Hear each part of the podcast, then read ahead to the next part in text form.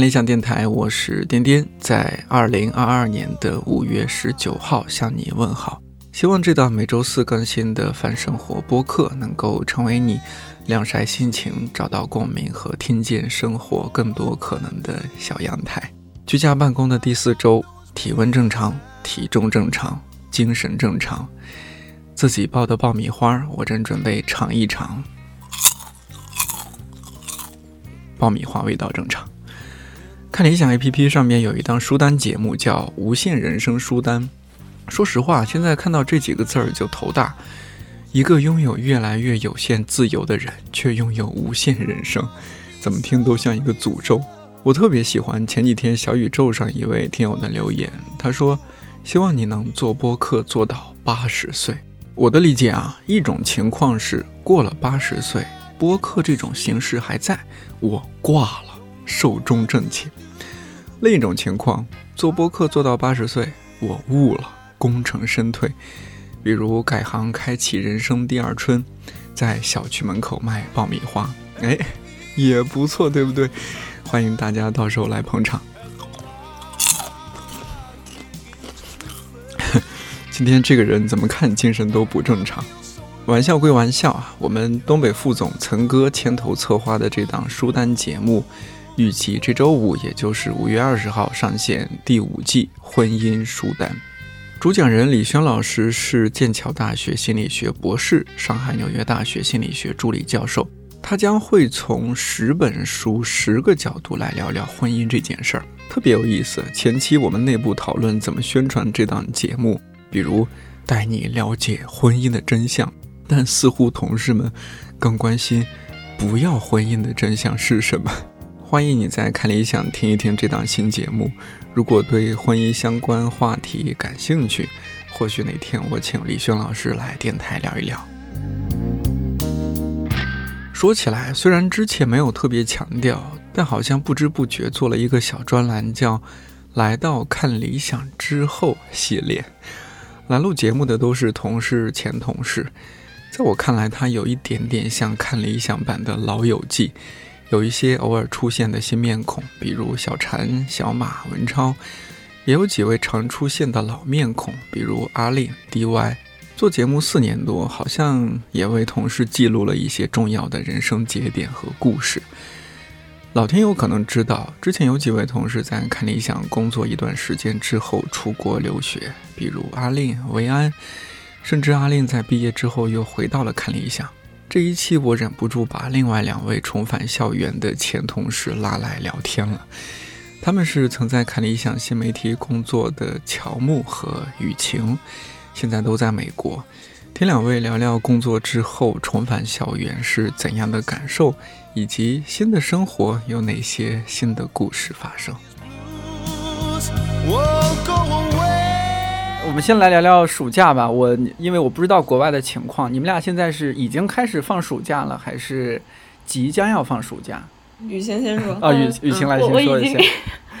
我昨日不是去看郁金香了吗？嗯，去哪儿看了？对，就这边，反正就是本周内有一个小镇，然后整个都是那种荷兰风情主题的，然后那边就种了很多郁金香，然后有风车，然后公园、荷兰小镇什么的。就是假期嘛，相当于你就进入假期了。嗯，是的，我这四月底的时候已经放假了。对，要放多久啊？暑假还没有来，夏天还没有来，暑假就已经开始了。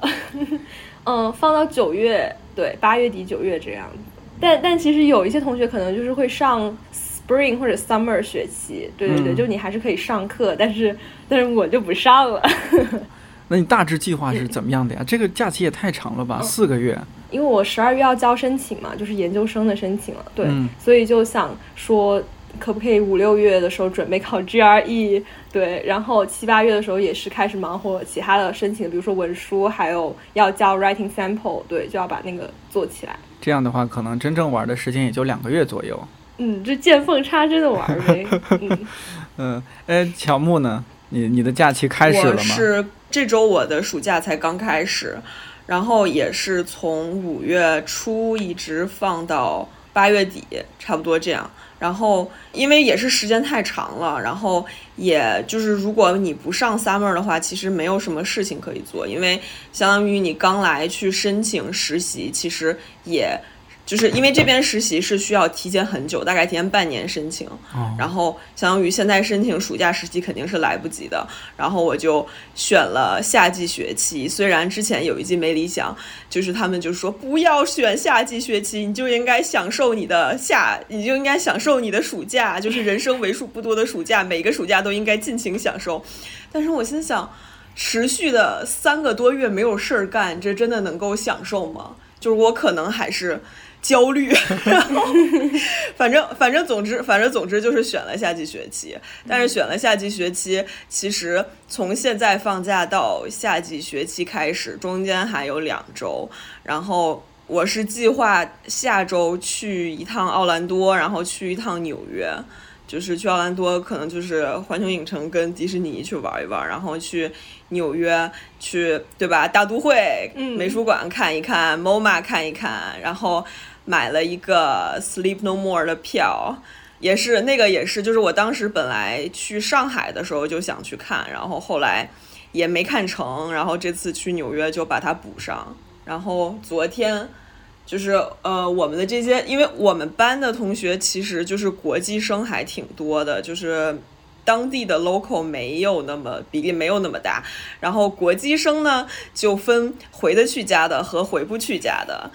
然后回的，昨天我刚陪一个回得去家的泰国同学去奥莱疯狂购物，就是他要给他的亲朋好友买 买东西，然后给他的同学做代购，然后呢，我就陪着他大包小包的，就是一路拎，就感觉他整个人充满了那种啊马上就能回家的快乐。然后他已经盘算好了回家从第一天要开始吃什么，然后。对，然后说回来的时候要多带一个行李箱，把这边买不到的东西都多带一一行李箱回来。我说啊，好的，祝你快乐。那个那个泰国女生，她也是在北京，应该是参加过两三个月的交流项目。嗯，然后之前是在北外那边交流的，然后所以她经常去五道口，然后他会说为数不多的几句中文啊，会说五道口，会说烤冷面，会说不要辣。反正就这几句吧，然后不过也是，就是我很能理解，因为我不是在我们不是在华盛顿嘛，就是华盛顿是一个非常贫瘠的地方，就是你们想象一下，甚至比北京还要贫瘠。虽然它是，它它算是美国的一个大城市，但是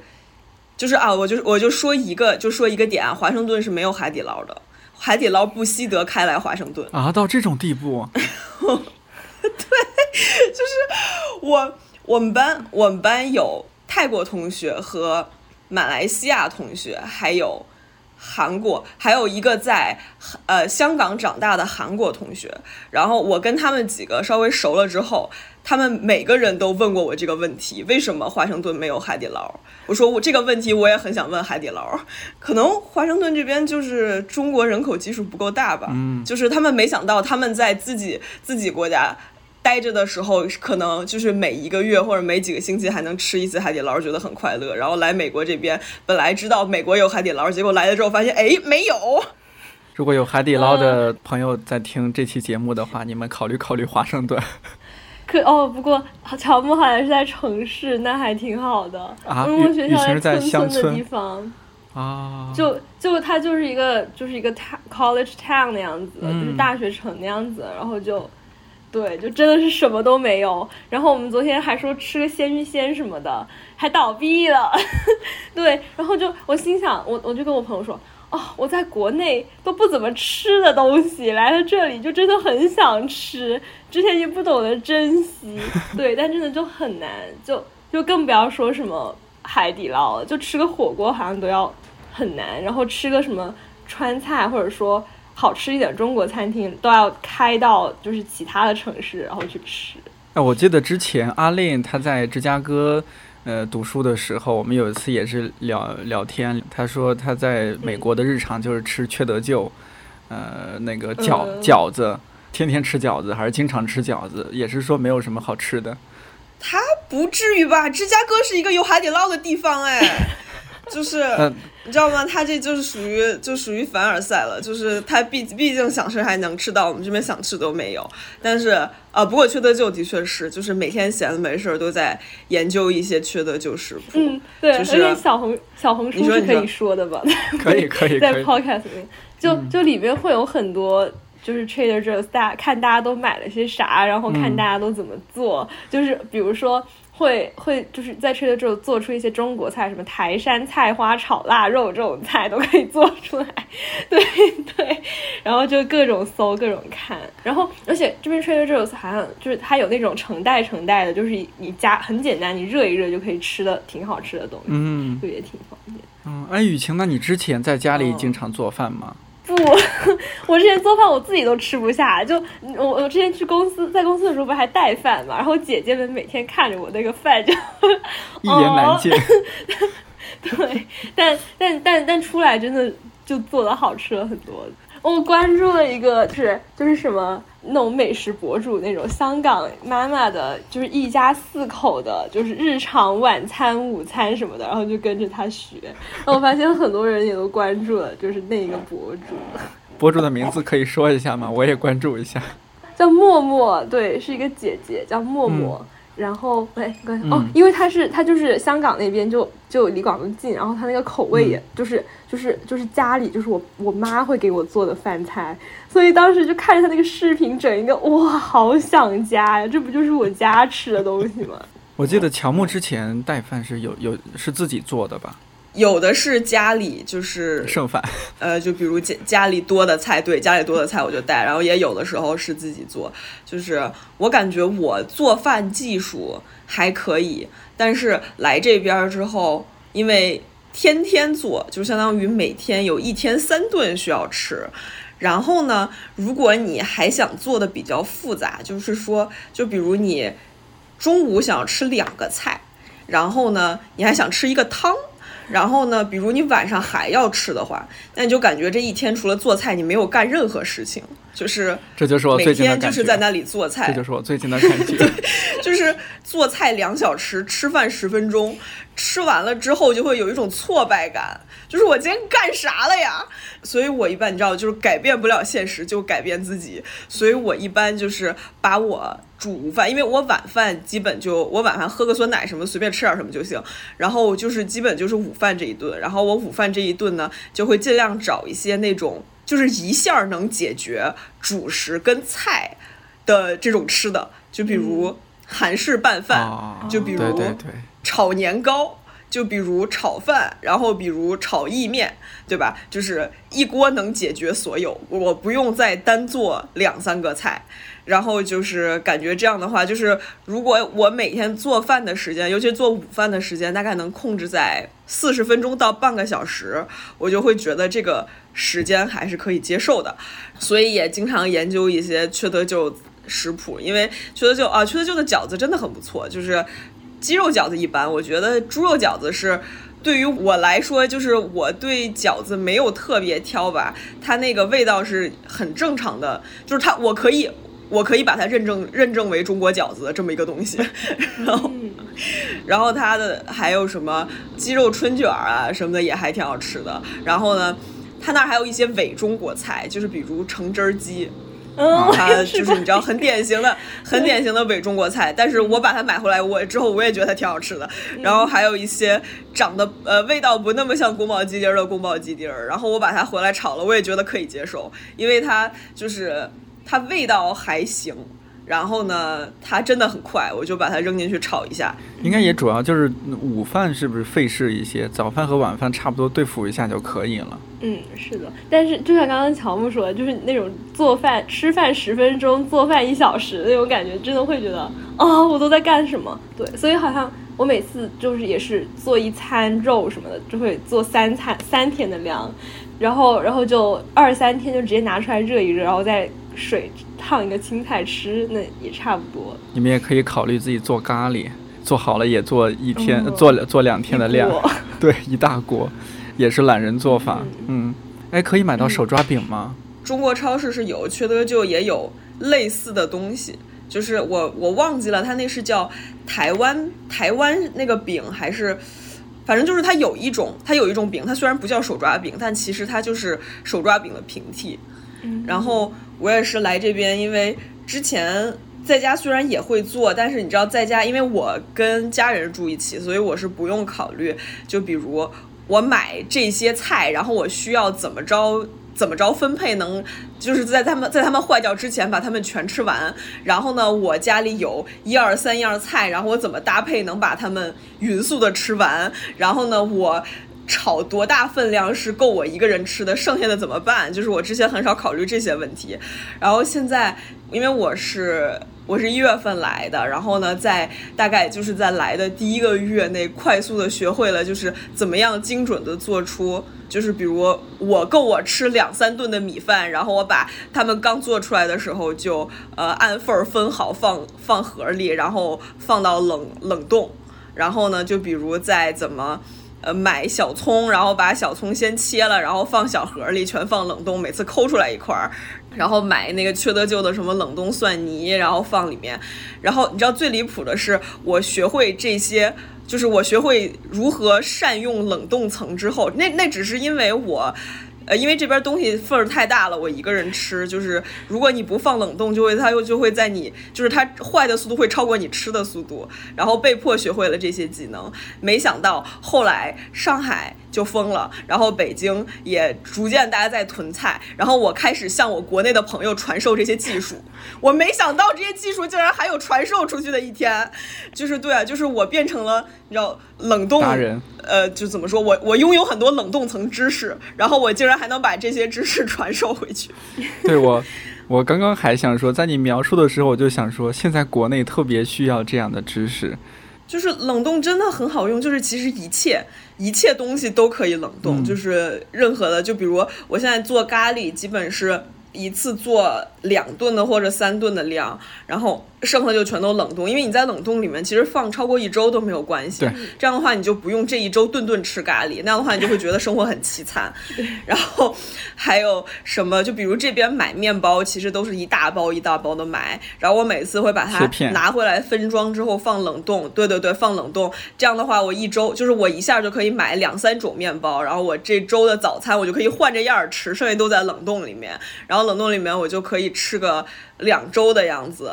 然后就不用，就是一旦这周决定了一种面包，我就这一周都得吃这一种面包，也会觉得生活很凄惨。我我之前听之前听随机波动就有讲囤菜技巧的一期，然后嗯，然后对，然后那个时候其实其实刚刚说做一顿，然后吃几顿这种，其实也是当时随机波动听来的。然后当时听完那一期，整一个下来的感受是，哦。原来，原来食物可以冷冻的期限超过，就是超过我的想象这么多。对对对，嗯，所以也是之后就就是开始囤东西，然后放冷冻囤囤囤囤很多。因为因为其实十二月的时候好像也是，当时那期播客十二月还是一月出来的时候，还是二月来着？是不是田螺姑娘那一期？对对对，是吧？而且那个时候美国那边也是奥密克戎特别特别猛的时候，对，所以就是自己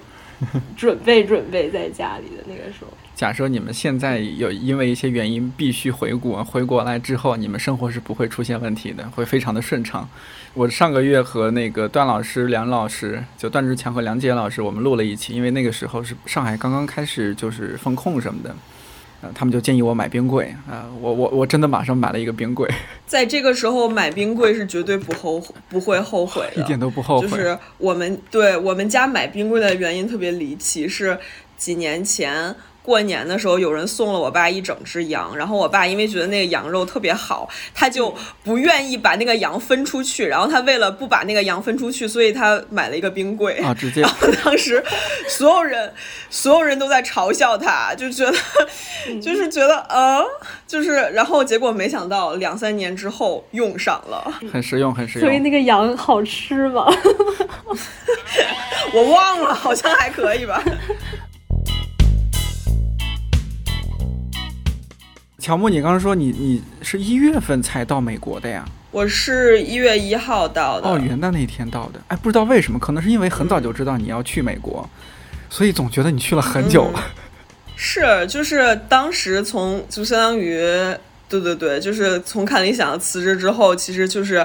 歇了会儿，然后准备托福嘛，然后后来准备托福、准备文书、准备什么差不多了之后，其实就没有什么我要干的活了，嗯。然后就又去。就是又又去找了一份工作，然后呢，干着干着，其实我收到的就是 offer 是秋季的 offer，但是当时这边也是奥密克戎会比较厉害，然后我就发邮件说，当时应该是五月还是六月，其实也不是很，就是如果是八月底开学的话，时间也很紧了。然后那个时候他们也不确定说秋季一定会线下开学，然后我说那那反正我都等了这么久了，也不差这半年，然后就其实是往往后往后延期了一个学期。哎，雨晴什么时候去美国的呀？你比乔木早一些是不是？对，就早一个学期吧。嗯，我是哦八月底出来，然后对八月底到的这边。我记得你在公司的最后一天肯定是夏天，呃，那天晚上你们新媒体部去聚餐了，哎，是不是我也有去？你是是？告诉我那个面，那个面很好吃啊。啊，对，那个炝锅面，哦，那那就对了，对对对，嗯我们是一起去聚了餐，然后聊了天，嗯，然后你再回公司就收拾了一下，啊，嗯那那那应该那个应该就是我见你的最后一面，怎么这个说的有点 伤就是感？就是你你出国前的最后一面。嗯、是的，乔木是离职之后来来公司好多次录没理想，呃，就时不时能见到，时不时能见到，而且后来乔木变成了吴师傅啊，因为吴师傅开始做手工，织毛线。对，我还把毛线带过来了，在这边闲的没事儿也搞一些。哎，我我看到是不是上一次没理想有一期节目还说，呃那一期节目就会送出你的嗯手工织物，是不是？就是他们送了，那那那会儿是正好我在家闲的没事儿干，有一些然后存货，然后正好也是对对，快出去了嘛，然后然后就当时是最后去录呃讲冬天的那期没理想，然后给他们就相当于给每人都织了，然后又又多做了几个，就是嗯说他们就是想送的话可以送给没理想同学。哎，现在雨晴想要，其实我也可以给你寄，对吧？国内寄，然后。然后我现在也又又闲了，又可以又可以又又可以有有时间来搞这些了。呃，我知道啊，你们有点不太愿意透露具体的 学校信息什么的。呃，乔木是不是可以啊？乔木是不是可以说一下你的学校啊？我在乔治城，然后、嗯呃，这个学校就是如果你们看过，那是叫令人心动的 offer 吗？是就是是讲律师那一期的，对，他会有很多很多法学院的人，对，哎，就是乔治城就是法学院的人比较厉害。然后之前有一次我们结课，然后我们班的人一起出去吃饭，然后餐厅的服务员就问我们是哪儿，我们说乔治城的，他们说法学院的吗？然后我们说 我们也想吃，然后而且那些律政剧，嗯，嗯。什么《傲骨贤妻》你说里面的，你说你说就那嗯那种对《傲骨贤妻》里面的演员、主角儿什么的设定都是对乔治城的。哎，那呃，你你你去那边是有出于哪些考虑，还是因为那边给了你 offer，你就觉得啊，那就去这边吧？呃，其实当时申的时候，一方面是这个专业，就像我读深的是一个 communication 这方面的专业，然后呃，当时深的是西北，然后深了乔治城，然后还有纽约的学校。然后，但是西北的呢，西北让我补 GRE，然后他让我补 GRE 的时候，我已经就相当于又找到工作去上班了。然后我说杀了我，我也补不了 GRE。然后，然后就最后其实就是在纽约跟华盛顿这边选嘛。后来其实还觉得就不一定一定要去纽约，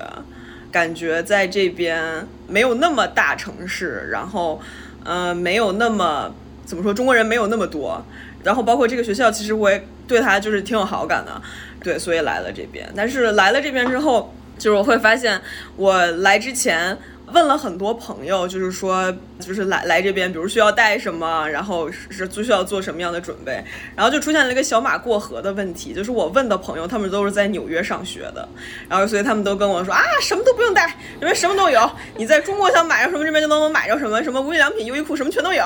然后你就你就随便就就是其实对对对，你要真不想带的话都可以不带，然后我来了这边之后就发现。现在全美国好像是只有纽约有无印良品吧，然后就是纽约有五家，然后其他地方一家都没有，然后。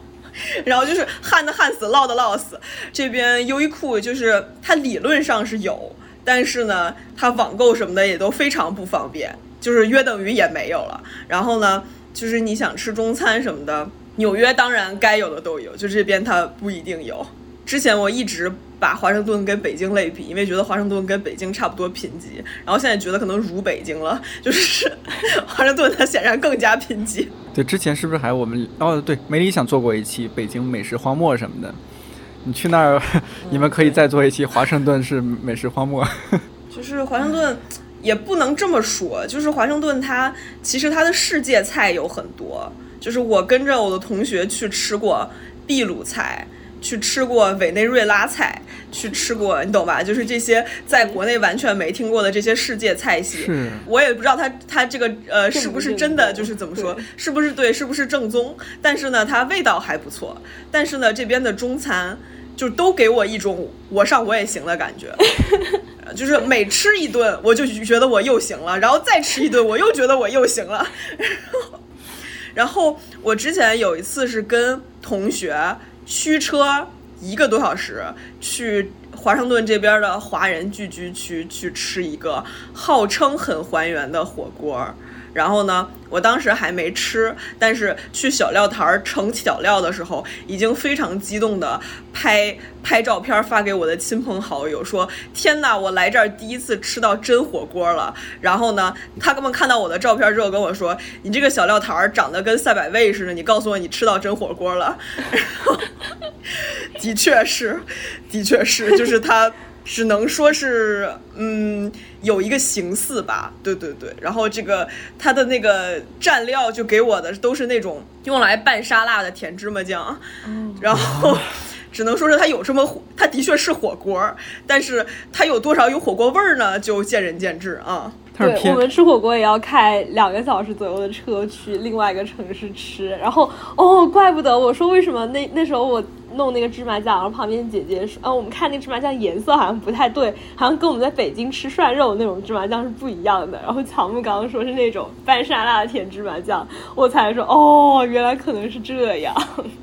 哎，你们在自己住的地方，不是现在吃火锅挺方便吗？自己买那个有火锅底料包，放在锅里，然后你涮点菜，不就可以吃了吗？成本也很低。但那种火锅店的感觉哦还是 对，一定要去那种火锅店，然后让衣服沾一身味儿，然后大家热热闹闹的在那儿各种涮。嗯当然，不过在自己嗯家也还是会，就是大家朋友家，然后也会嗯就是刚简易的买底料，嗯然后自己对对对，简易的。嗯，在那边可以买到底料吗？可以可以，而且还有鸳鸯锅，哦，那还不错，那还是的不错。就是讲一个观察啊，就是我来来这边之后加了几个那种地区二手群，嗯然后他们会在里面出一些二手家具或者二手电器之类的东西。就是一旦，然后他那里面你知道，就是最畅销的就是东西，就是一旦。呃，人发了图片，然后呢，大概再过个五分钟，他就会在群里说已经出了的东西是什么呢？第一个全自动麻将桌，第二个火锅，这两个东西就是你如果不随时在群里蹲着的话，那你绝对是买不到的，好吧？所以大家都是精神四川人。对。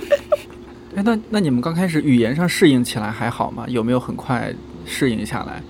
我感觉我好像还是花了一一段时间，然后因为之前住的是美国室呃室友嘛，之前住那个 apartment，然后然后我刚来的时候跟他们说话好像都，而且我自己也会很有点社恐，然后也会嗯挺胆怯的那有点对露怯。但是后嗯，面、对，对后面交流起来就顺很多，然后我说你们就觉得我有 improve，我有提升，然后说嗯 对对，真的很不一样了，对那大约花花了多多长时间啊？我觉得差不多两三个月，我觉得比我预想中的要长，对对对。乔木呢，适应了多久啊？语言这一块儿？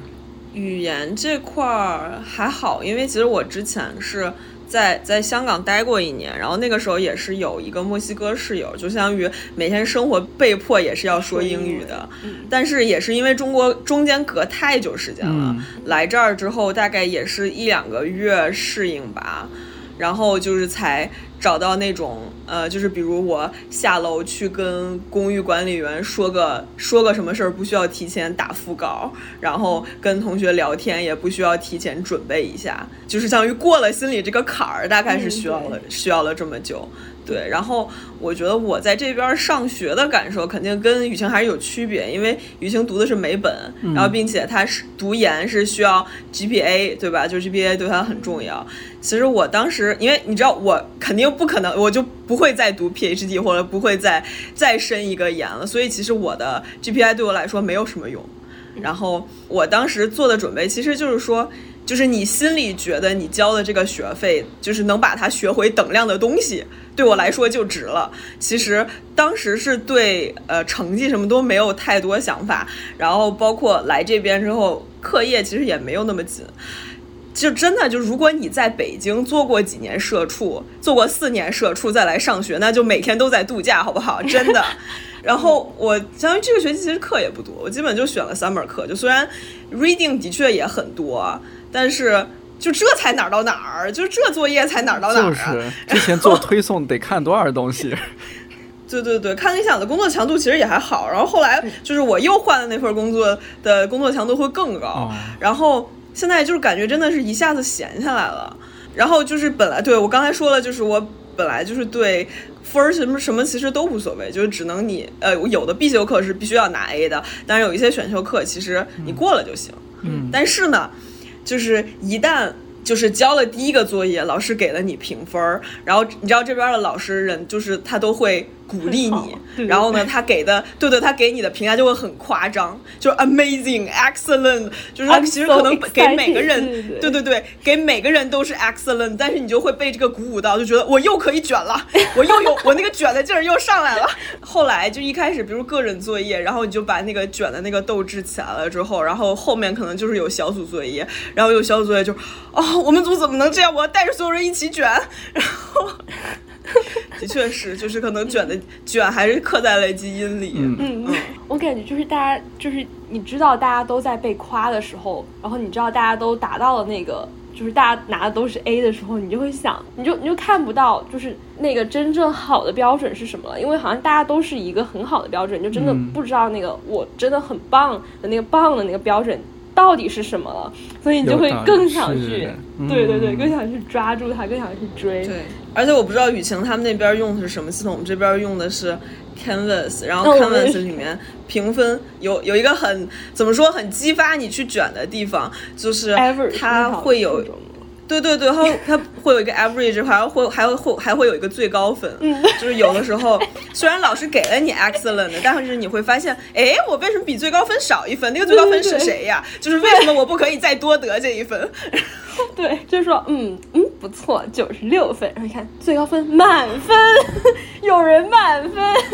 对，然后你就会说为什么？凭什么？然后甚至甚至有时候你拿了满分，然后你看最高分二十，就是二十分满分，你看最高分二十一分，然后哦，他是 A 加哎，他为什么能拿 A 加？然后对你就会你就会有这种这种感觉，说哦，我是不是还可以做得更好？是不是还没有做好？我是不是还可以做得更好？有什么让你们觉得很特别的同学吗？也不一定非得是自己一个学呃专业的哈，也可以是其他学院的之类的，其他专业的，反正就是。我来这边的感觉就是，我感觉我和这个世界又接上，又接上信号了。就是因为以前在我上高中，就是高中以前那个时候，是你身边是会有非常多的交换学生的。啊，当然大学也有，大学感觉就是，呃，韩国学生会比较多一点，但是其实欧美或者其他学校的学生已经没有那么多了。但是在高中的时候，比如那个时候会有德国同学，然后会有一些什么其他同学，然后会。就是你，你跟他们真正的发生一些交谈和，就是真正跟他们开始闲聊的那种感觉，和你在微博上和网上看到一些其他国家正在发生的事情的那种感觉是不一样的。这个区，这个感觉差别是非常明显的。然后，比如再到大学的时候，其实去交换，然后那个时候也是认识了非常多国家的同学，然后就是他们会给你讲他们生活里面的一些故事，然后你从这些故事去认识到那个他们的生活其实什么样子。的，然后但是就是交换回来，或者等我大学毕业工作的这几年，就感觉跟这个整个世界的这种呃微观一点，或者更能从情绪上面感受到的这些事情是被切断了，就这个渠道我不再有了，嗯，然后切断了大概是四五年左右，大概这种感觉。然后现在呢，是感觉哎，我又连上了，就是身边的这些同学，就是他们很多来的来来自那些国家，就是我我之前听都没听过，他们只在也不是听都没听过，就是他们只在我的地理书上出现，比如会有委内委内瑞拉。委内瑞拉的同学，会有危地马拉的同学，然后会有哥伦比亚的同学，会有。迪拜的同学，还会认识迪拜富婆。我那个委内瑞拉的同学一开始跟我说话的时候还特别尴尬，他跟我说是他是委内瑞瑞拉来的，问我就是对这个国家有没有什么认识，他很好奇。就是委内瑞拉这个这个词吧，你跟我说中文我当然知道，你跟我说英文我勉强知道，但是你再带一点西语口音我就不知道了。然后，然后我说对不起，你能不能跟我拼一下？然后。然后就给我拼了一下，拼了一下，哦，我说哦，我知道是委内瑞拉，但是我就是他给我拼完之后，我也我也没有办法给他更多反馈了，因为我知道的他可能就是他是一个小国，他是一个石油大国，美洲呃小国，对对对对对，然后我就我就就不知道了，就没有办法说更多了，然后但是他又很期待的看着我，我觉得很对不起他，然后。然后在这个时候，我旁边的同学，就是他们可能有的是美国本地人，有的可能是就是其他国家来的，但是在这边待过一阵的人，就会跟他说：“哎，我之前去吃过一个委内瑞拉菜，他们家的什么什么很好吃，什么什么很好吃。”然后说你们这里还有什么那个应该是一种装饰品吧？就是我我我我不知道它那个具体的具体的指的东西是什么，说那个东西很好看，然后他们就能聊起来，然后我就觉得啊，这个这个是就是。是很有意义的事情，这个是我跟这些同学之间交流，我很愿意去了解的事情。然后对，然后还有我们小组，我们小组，我们之前小组有一个迪拜富婆，然后就会给我们讲一些迪拜奇闻。就是每次小组会都开的特别长，其实也没有讨论什么很有意义的东西，都在都在闲扯。这多有意义啊！对啊我我忘记哦，对我们当时是应该是要给一个是，反正就是那个那个酒店品牌，就是在迪拜也有，在印度也有，然后就相当于说给那个品牌做一个 rebranding，嗯，就是重新定位，重新定位。然后我们聊着聊着就聊到了迪拜的酒吧，然后他们说在迪拜酒吧就是怎么着，呃，就是最新的那种。凡尔赛就是炫富方式，是就是你走的时候，让你的司机把你的车开进酒吧，就是开进酒吧，开到你的桌子旁边把你接走，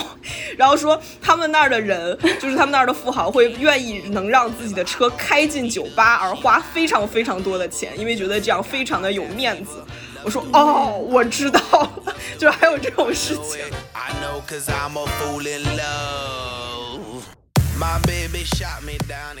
对，还经常跟一个呃泰国同学聊天儿，呃，有一个事儿特别好玩，就是我们之前是在聊啊，对，他在他在跟我说他最近在看《这就是街舞》，这就是街舞，这就是街舞。然后呢，我说啊，我知道《这就是街舞》里面，我想说张艺兴，因为我猜测张艺兴在 EXO 里面他是认识的。但是我不知道张艺兴的英文名叫什么，我就说里面有一个来自 EXO 的大哥，然后呢，他突然就停下跟我说 EXO 异步发音，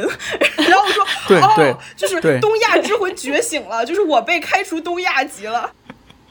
对，就是你知道，就是刻在东亚女基因里的一件事儿，异步发音。哎，雨晴呢？你那边呢？有没有什么也呃？刚刚我们全程都在欣赏乔木脱口秀。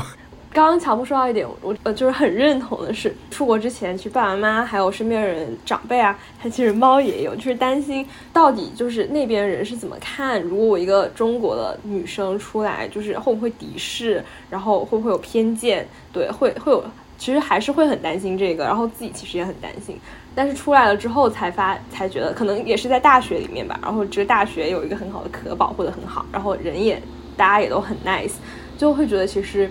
就是真实的人与人之间的关系，好像就不会有那种敌意。我觉得很很多时候我们敌意的产生或者偏见的产生，都是因为没有能够真真实实接触到就是真真切切的人，嗯，具体的人。然后我记得，对我记得我第一次就是跟呃。就是我那有一个美国室友跟我打招呼的时候，第一句上来说啊，我超喜欢吃 Chinese food，然后特别最喜欢哪道菜是左宗棠鸡，对，反正就会觉得说他们也有对想要就是去了解你的生活，然后你你其实也很好奇他们的生活，其实大家都会很好奇这种很具体的就是生活上一个东一些东西，而不是一些很宏大的就是国际问题或者争端。嗯的确是，就是前一阵儿我跟就是同学去看完那个呃《神奇动物在哪里》嗯几三，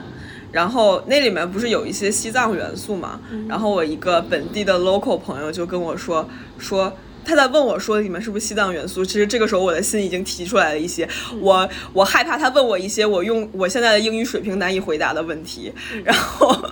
然后然后他就问我说西藏是不是在亚洲呀？然后我说对，在中国里面。然后他说哦，真不错，我我下次去中国的时候是不是可以连着西藏一起去？我说对，然后他就结束了。然后就其实大家对，嗯，怎么说呢？就是你你要知道，就是讨论一些很敏感的政治问题的时候，你要从你要知道，其实对他们来说，这个事情就非常之遥远。他们对这件事儿就是基本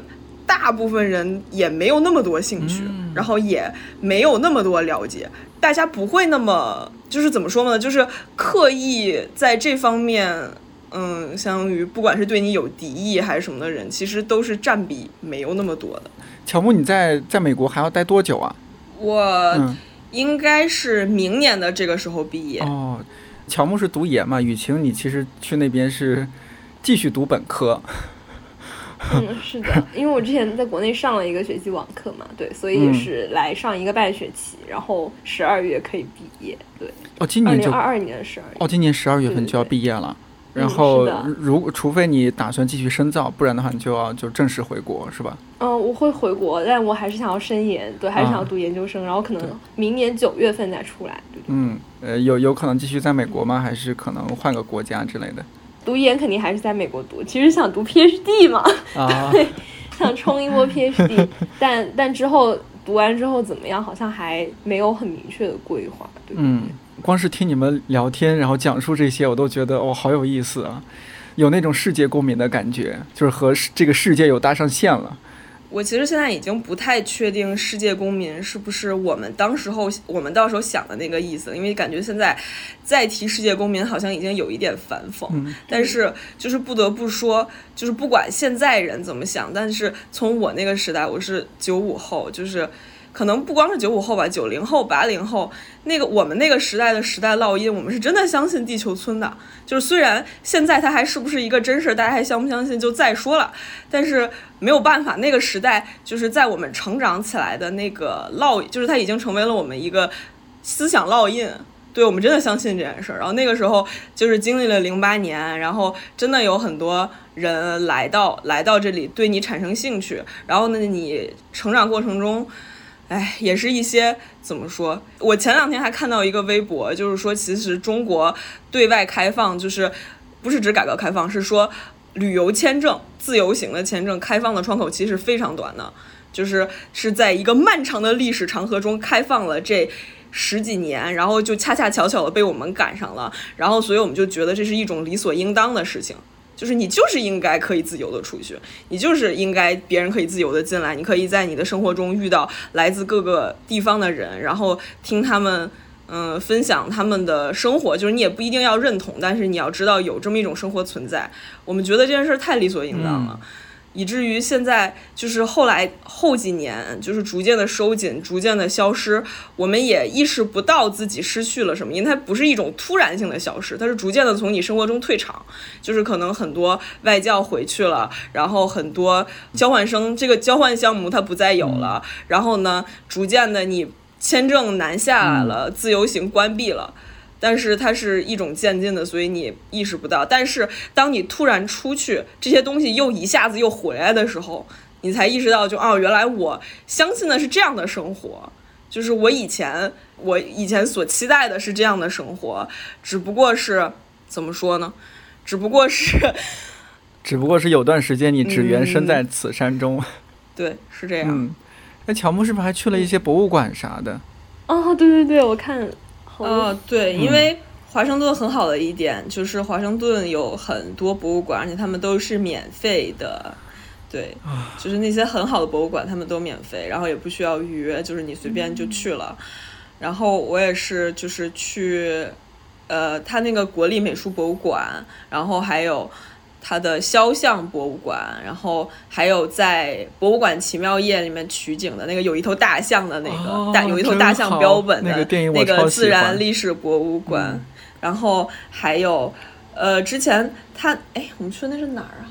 应该是最高法，反正就是一个类似于它的那个办公机关，就是它那个是可以进的。然后你进了之后，我当时应该是三月去的，正好还看那个，因为三月八号是妇女节嘛，三月三月对他们来说就是女性女性历史月，嗯嗯，然后还正好在那个那里面看到了女性历史月的特展，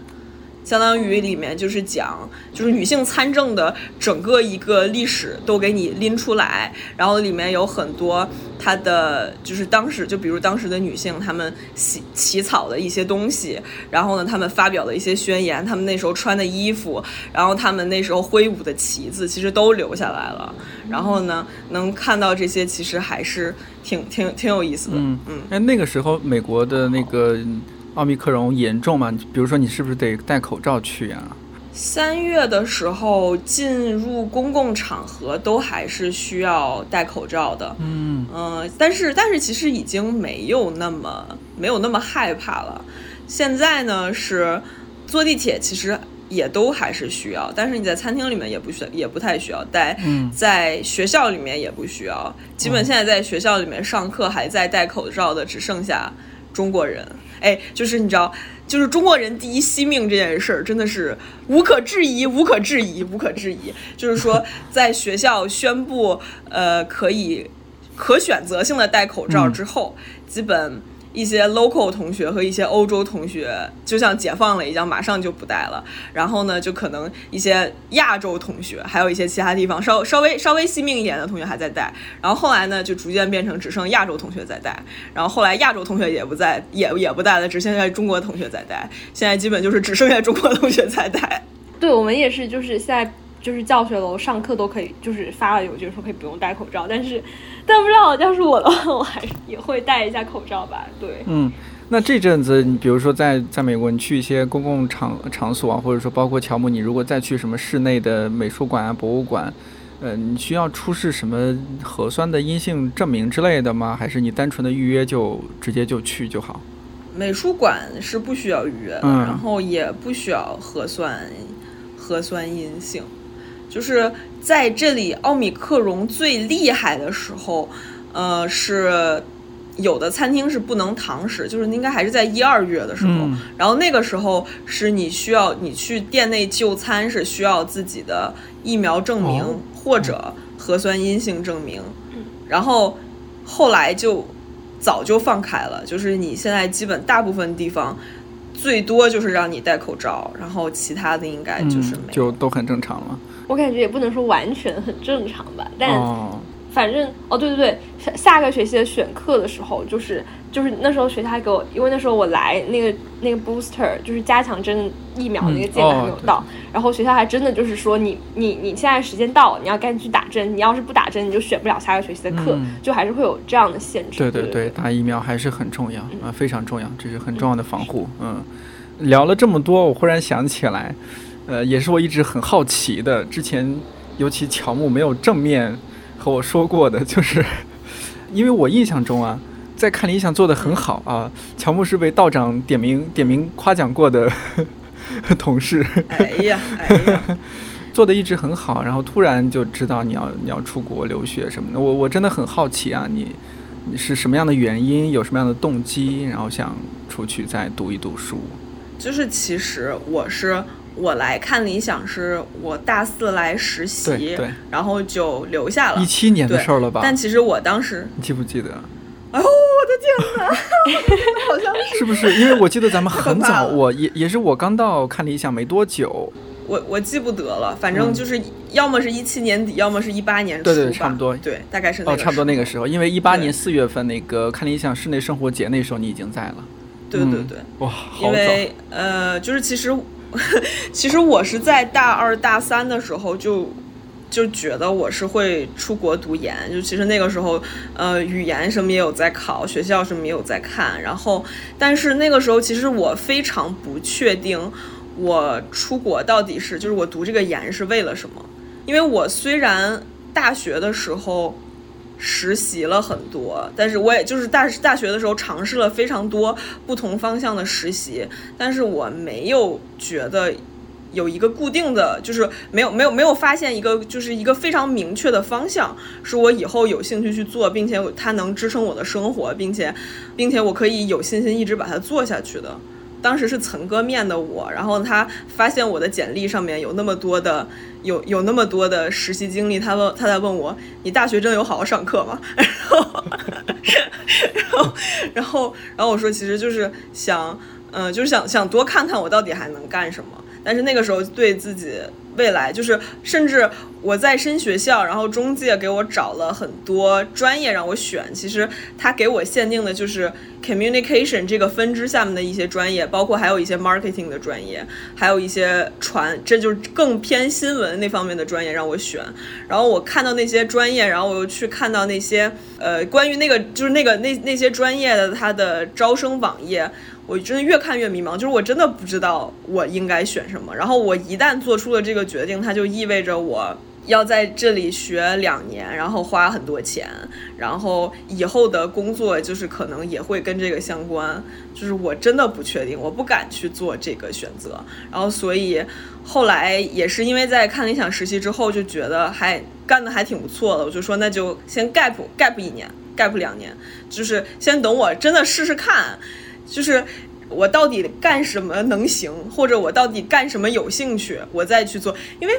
哎呀，就是读研，你就算不说它是对你人生以后的重大影响，它怎么着也算一个重大投资，对不对？嗯就是我还是先看看，先看看我能干什么。然后后来干了个一两年的，不就疫情了嘛？其实我当时也不知道，就是疫情之后它这个呃国是更更好出了还是更难出了，但是我是。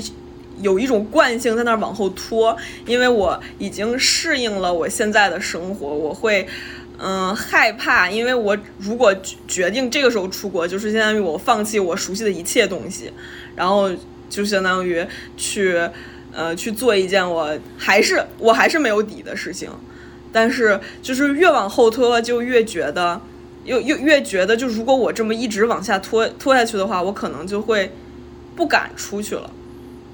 嗯，就是之前是我在我应该是我大三还是大四的暑假，我还是去找了一个很满的实习，然后我当时我的。我的同学就跟我说说，这可能是你人生的最后一个暑假了呀，你竟然都不去玩儿。然后我说我不会啊，我至少还寄存了两个暑假在，不管是寄存在哪里，因为我知道我会读研，对对对，我人生至少还有两个两个，未来我还会拥有两个暑假。然后我当时就是往后拖拖到第三年的时候，可能就会想，我的确还寄存着这段时间吗？我还寄存着我的这两年学生生涯吗？我不确定了。然后这个时候就很害怕，它寄存寄存的就没了。然后，然后那个时候是是下决定说再去，就是再再去读研。然后来了这边之后，其实是我觉得中间 gap 一段时间去做社畜，或者说去真正的工作一下是对我来说，我觉得挺重要的，因为我现在的同学其实。嗯，我真真这么说的话呢，就是说我我在工作时候带的实习生小朋友，跟我现在的同学一般大，就是尤其是中国学生啊，嗯就是其他国家的学生，可能呃有过工作经验的，或者上学上大学时间有 gap 过的会比较多。对对对，有的比我大一两年，有的比我小一两年，这都是很正常。但是中国学生的话，就相对相对少，大家基本都是大学毕业之后直接来读研，你就会遇到零零年的更小的就雨。晴，差不多雨晴这个年龄。人家都读研了，我还在读本科。没有，那你中间也积累了一年经验嘛，对我来说是很好的。然后，然后包括就是跟他们相处，或者大家一起做小组作业，或者就能感觉到，就是我很理解他们，嗯、现在上学的一种状态，就是大家可他们因为没有没有那么明确的过渡，所以他们现在其实还是一种大学生的状态，就是说我不想上课，然后这个作业糊弄糊弄就得了，反正 GPA 也没没那么重要，然后这个上课听的话，反正老师也不不抓出勤，那可以不来也可以不来，对吧？然后那个 reading 其实看看也行，不看也行，然后那个小。小组作业其实就只要大家对对你没有意见，那交了也行。就是其实很多同学哪怕读到研了，也是对自己现在状态还处于一种比较迷糊的状态。我不是说这样不好，这是一个我现在往回看的话，如果我也直接读完大学就读研了，是一个很正常的状态。因为你就一直在做学生，你的确是不知道。但是现在，但是你工作了几年，你知道钱难挣，就是你。你这种这笔重大投资意味着什么？意味着你要挣多少年才能挣回来的时候，你就会很明确的感觉到，我选这门课，这多少个学分意味着多少钱？我上了这门课，我上课的这两个小时，它意味着多少钱？这个，然后我学到的，有的时候就会学着，就是会看着看着阅读材料，或者上上课听老师讲着讲着，有一种就是那种支付宝银行到账叮叮的那种感觉，说啊，这笔钱我挣回来了，赚了，就是这个点哦。对它真不错，我觉得它有用。嗯，然后就是支付宝到账，然后叮铃，就会有这种感觉。然后包括同学相处的时候，我在上大学的时候是那种，呃，我上我在上大学的时候也有很多小组作业。我那个时候是，嗯，很较真儿的一个人，就是如果有人在我的小组里面划水，我真的会很生气。嗯，现在不会了，现在真的不会了，就觉得。因为他们跟我的实习生一样大，我可以容忍我的实习生做任何事情，然后他们他们现在就是只要不给我添乱，我都可以接受，大家都是好同学，莫名其妙的人家也不需要，但我会有一种我慈我很慈祥的感觉。嗯，你你是对知识的渴求吗？还是对那种 你想和世界重重新连连接的渴求？我是觉得，我觉得不一定是对知识的渴求，嗯，就是我读的这个专业，它完全不是一个很学术的专业，嗯，然后我对自己的未来规规划也肯定不会是走学术，但是我觉得是对一种新东西的渴求，就是我很害怕我一直。不变，然后一直吸收不到新东西，然后一直在自己会的东西里面和熟悉的地方打转。我不知道别的行业会不会有这种危机感，就是至少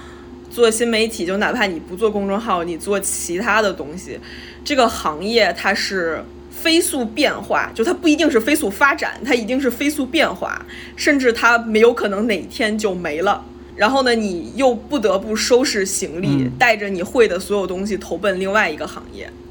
它是一定会这样的。所以，你如果在某一个地方，你就这么安营扎寨下来了，你就这么每天指着自己已经有的东西过活了，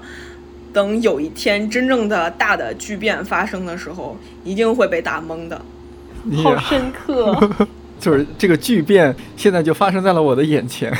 因为这个行业，它就本身就是注定是一个非常不稳定的行业。嗯，之前就是我从看理想走之前，其实道长去找我聊过一次，然后那个时候我就跟道长说，就说我真的非常开心在看理想过的这段，嗯。三三年，三年多吧，三年多的时间，就是像是像是我从毕业之后什么都不会，到现在接触了那么多东西，像是我在看理想读了一个研一样。然后道长说你不要，就是你不要，就是因为快走了，人言也善，然后然后说这种恭维的话。我说不是，这是我这是我内心真实的想法，因为我我大学的时我大学毕业的时候我知道啥呀，就是我啥都不会，然后。那然后敢让我这么一个刚毕业的人，然后去包括接触这么多主讲人，然后接触这么多节目，然后然后去做公众号，就是能能放手让我去干这么多事儿，真的像是已经读了一个研一样。就是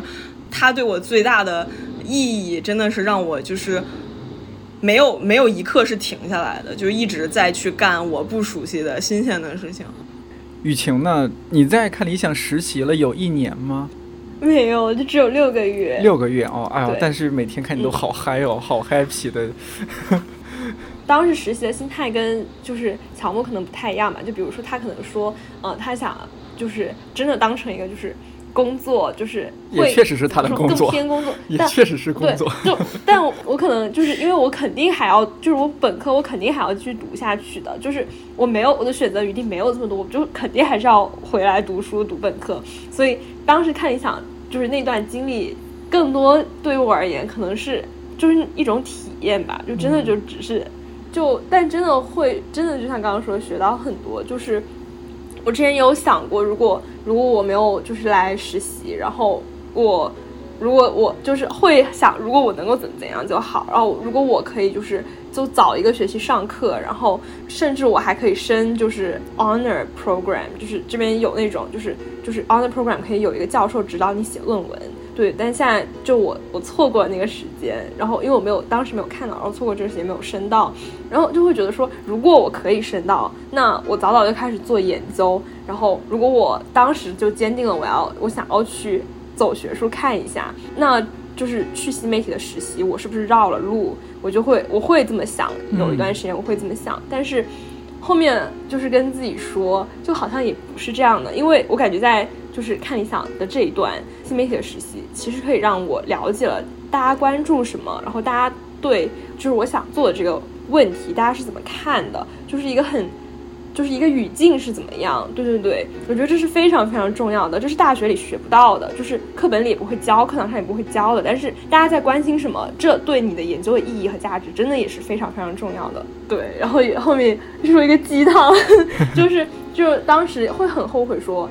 为什么我我现在时间已经这么不够的情况下，我还绕了路走？就当时会觉得，就新媒体那个时期是绕了路走。然后，但后面看到那句话说，就是不要把自己限定在一个。想象的过去，觉得就是如果过去做了怎怎么怎么样做就好了，不要把自己限定在那一条路，因为那那样的话，你就把自己限定在了那一条路上，你就会错失很多别的东西。然后也不要想着自己未来一定要走怎样怎样的那条路，因为那也把自己限死在一条路上，然后你也会错失很多很多机遇。所以觉得其实这一段实习，不论是说。对我自己的就是想要做的研究而言，还是说之后就是因为在这边也会上一些关于就是中国社会的课嘛，然后自己的就是参与讨论的那几那些内容来看，其实很多很多也都是在这段实习里面收获到的，或者说学到的。我我想到了一个补充的具体一点的例子啊，就是之前在上一份工作，因为那个主要是做商业视频策划，然后脚本这方面，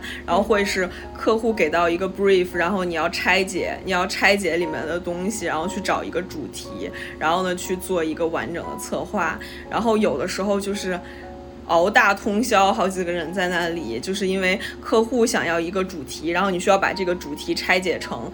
大家能理解的东西，但是又要符合客户需要的一些七零八碎的东西，然后又要就是又要你的领导觉得 OK，又要领导的领导觉得 OK，那个时候真的就是很煎熬，就感觉没有任何进展，每天就在那在那里打转，然后。就是现在上课的时候，有的时候学到一些东西会跟我之前的工作内容相关，然后就会突然意识到，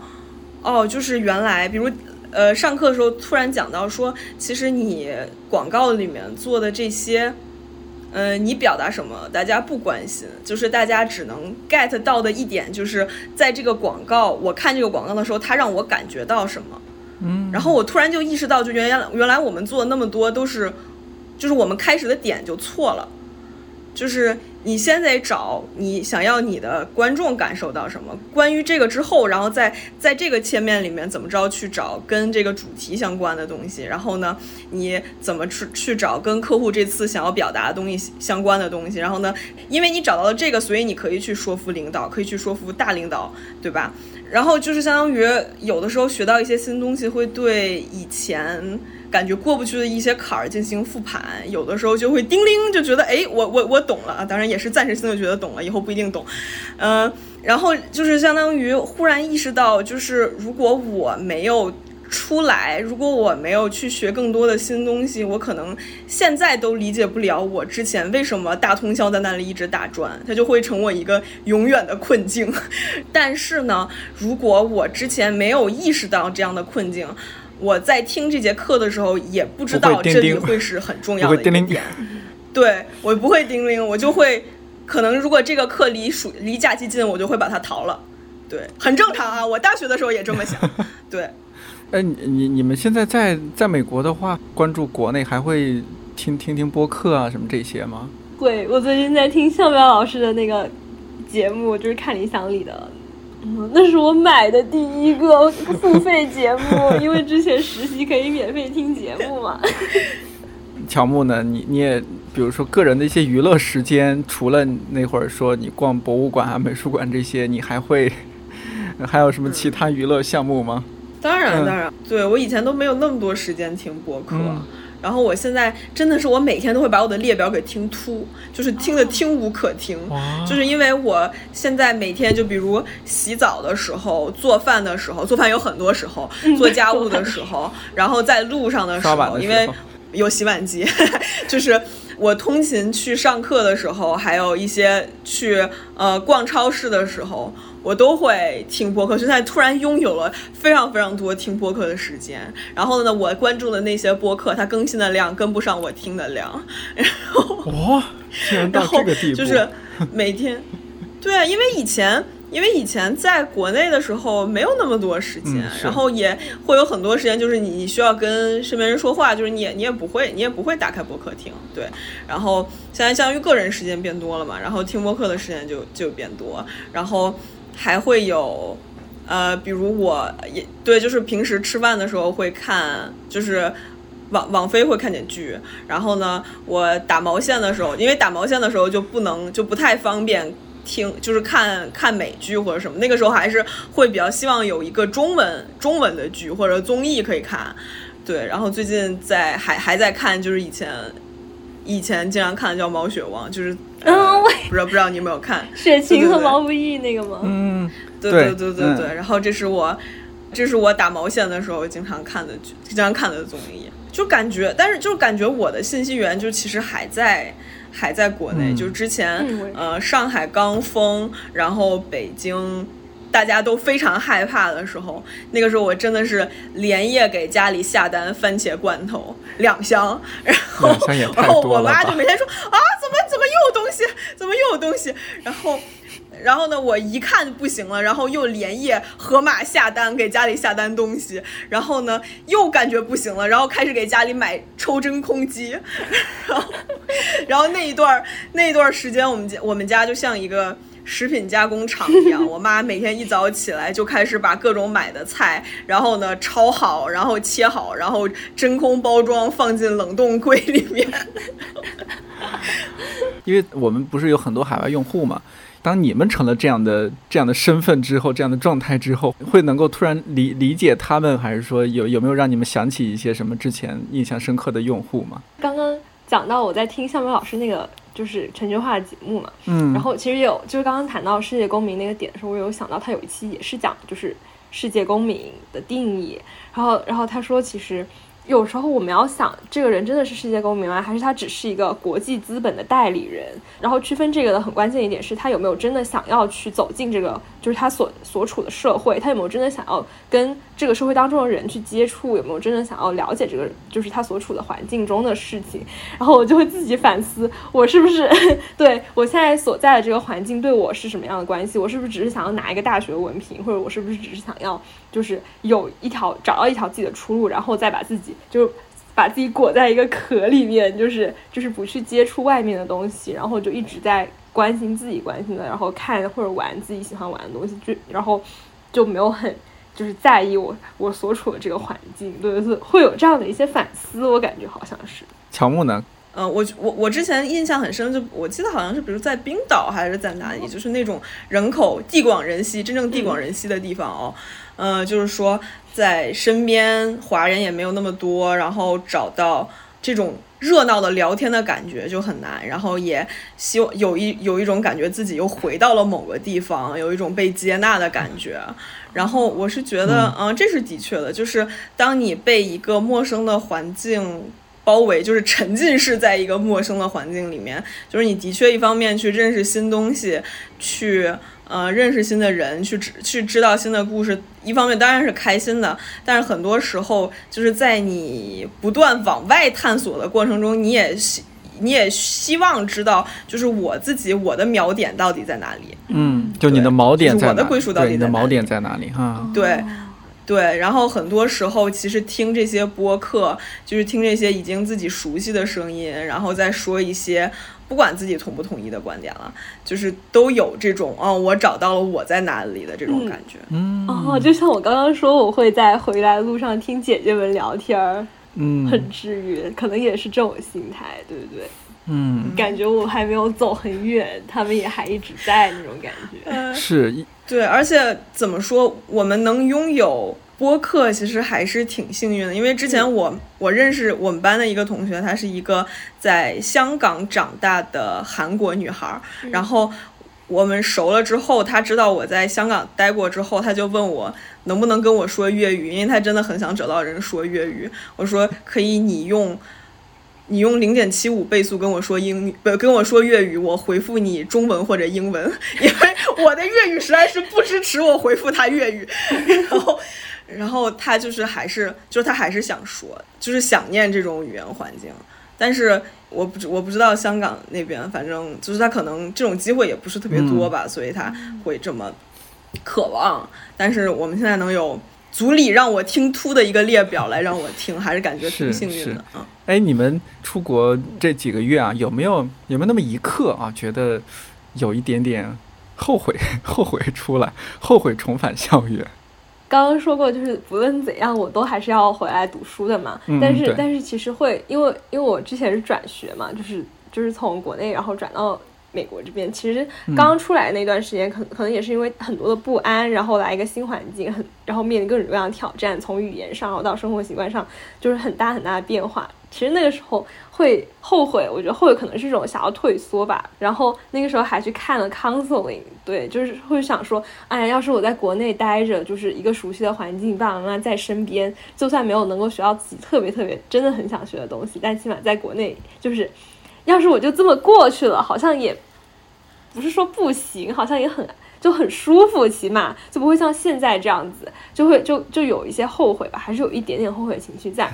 然后就去看 counseling 了，去看心理咨询了。我说我我不行，就是我走在街上，我都会有那种有点怯怯的那种不安的感觉。对我说我怎么办？我好我我就每天梦回做梦的时候，我就在国内梦回就是。广东吃早茶、喝喜茶、吃肉松小贝，对，怎么办啊？就跟我的那个咨询师小姐姐说问，嗯然后她说这种后悔，她觉得是像是一种就是伤痛，就是你你好像嗯，有一种东西就是没有了的那种感觉，有一种东西消失了，有一种东西不在了的感觉，就是那种熟悉感，或者或者或者具体到一些什么早茶没有了，鱼蛋没有了的那种感觉。对，然后说你你你要你要不要给自己办一个就是葬礼，就是去给自己的就是之前 对之前那一段办办一个就是葬礼，然后让他慢慢的放下，对对，然后然后放下这种情绪，就就当时就真的是给了一段时间，然后然后葬礼要怎么样，好像说要写一封信给自己，就是一个致辞，然后然后葬礼结束之后要开心一些，要去吃一顿好吃的，对，然后去吃了一顿早茶，对对 对，就是这样，就是慢慢后面放下了，就就感觉好像还好了一些，就没有说后悔了，就。对，可能还是意识到什么是最重要的东西吧，就是想要学到自己的喜欢的东西，就真的还是很重要。乔木呢？应该 乔木是义无反顾。我感觉到不会有后悔吧，就是有的时候会感觉到一些害怕，哦，因为我出来的时候会觉得我应该是会回去的，因为对我来说，留在这里的最重要的一个变化就是我不能有机会用中文去做我现在的事情了。嗯就是哪怕我还是做 communication，相当于这种，比如做做市场或者做传播或者做这些，但是如果我可以留在这里的话，那我就虽然它这个核心思维是一样的，但是我不会有机会用中文来表达了。就是这件事儿对我来说还是挺重要的，嗯因为嗯，我觉得用用。嗯，哪怕我可能英文会变好，但是用母语来做这件事儿和用英文是很大的区别。然后，嗯，我身边的确也有认识这边就已经在这边工作的朋友，就劝我去多选一些，呃，数据分析的课，因为你你用自己的就相当于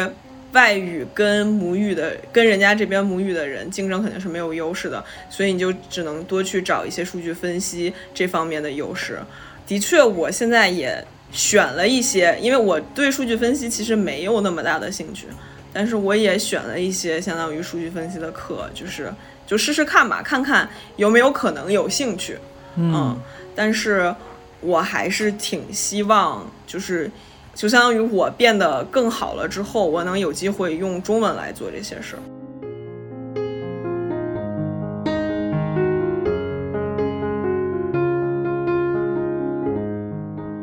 不知道有多少听友是在海外听这期节目，欢迎在评论区留言，让我看到你，也说说最近让你感到快乐或者烦恼的事，